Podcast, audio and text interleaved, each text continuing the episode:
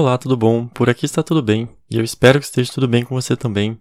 Seja bem-vindo ou bem-vinda a mais um áudio aqui do curso de canto e hoje a gente vai falar sobre colocando sentimento, beleza?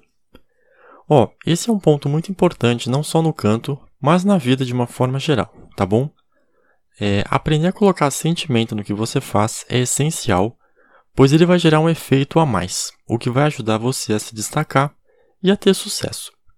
É, eu vou falar sobre o sucesso no canto em outro capítulo, em outro áudio no caso, mas o que você precisa entender sobre sucesso, utilizando um exemplo da minha área, é que se você analisar um atleta que ganha e um atleta que perde, é, fisicamente eles não são muito diferentes, ou elas.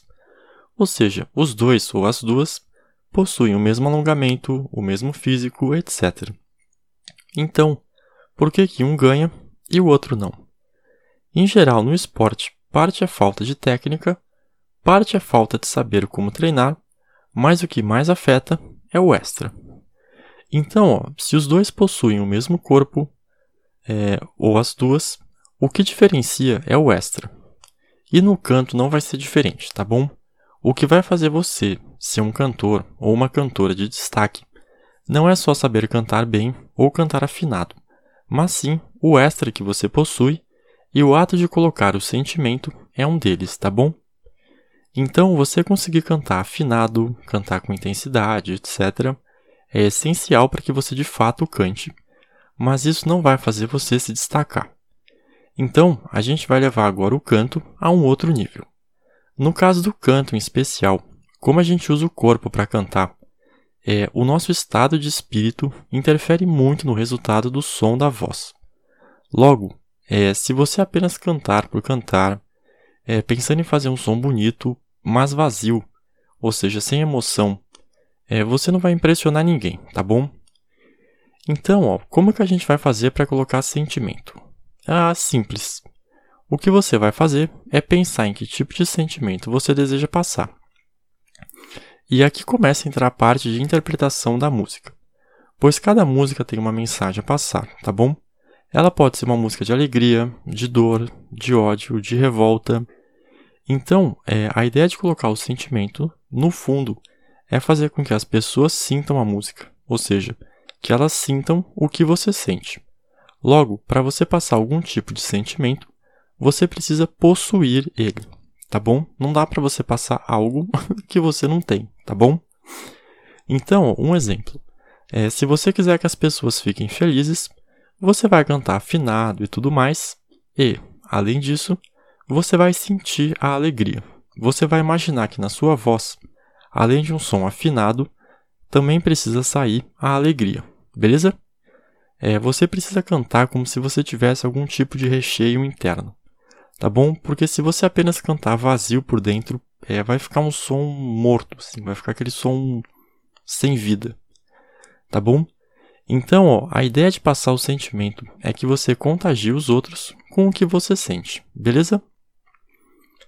É, bom, por fim, ó, o último tópico a falar sobre colocar sentimento é que a nossa expressão corporal também ajuda na hora de passar essa sensação.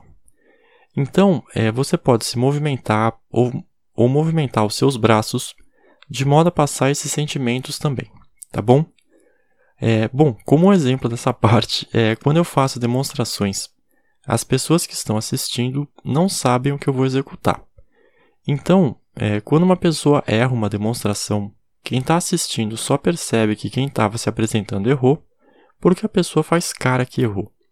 Se você erra e faz uma expressão normal, né, de que era isso mesmo que você queria fazer, ninguém percebe que você errou, tá bom? Então, ó, fazer movimentos que remetam ao sentimento que você deseja passar vai ajudar muito, beleza? Você percebe como essa parte de tipo encenação assim também ajuda é, a passar o sentimento. Uh, bom, então ó, você percebe que a forma como a gente age e se porta muda a imagem que as pessoas têm da gente, tá bom? Se você apenas canta de forma vazia, só por cantar, você pode não perceber, mas quem está ouvindo e assistindo percebe. É, fica um negócio cru, é algo superficial, e pode ser até que você junte um público, mas você jamais vai ser admirado ou admirada como cantor ou cantora, tá bom? Uh, bom, interpretando a música. É, como a gente já viu na parte de aprender música, uma música passa uma mensagem, ela quer dizer algo, é, e esse algo precisa ser passado para as pessoas. Então, é, o que vai permitir que a música passe essa sensação é a interpretação que você vai dar a ela.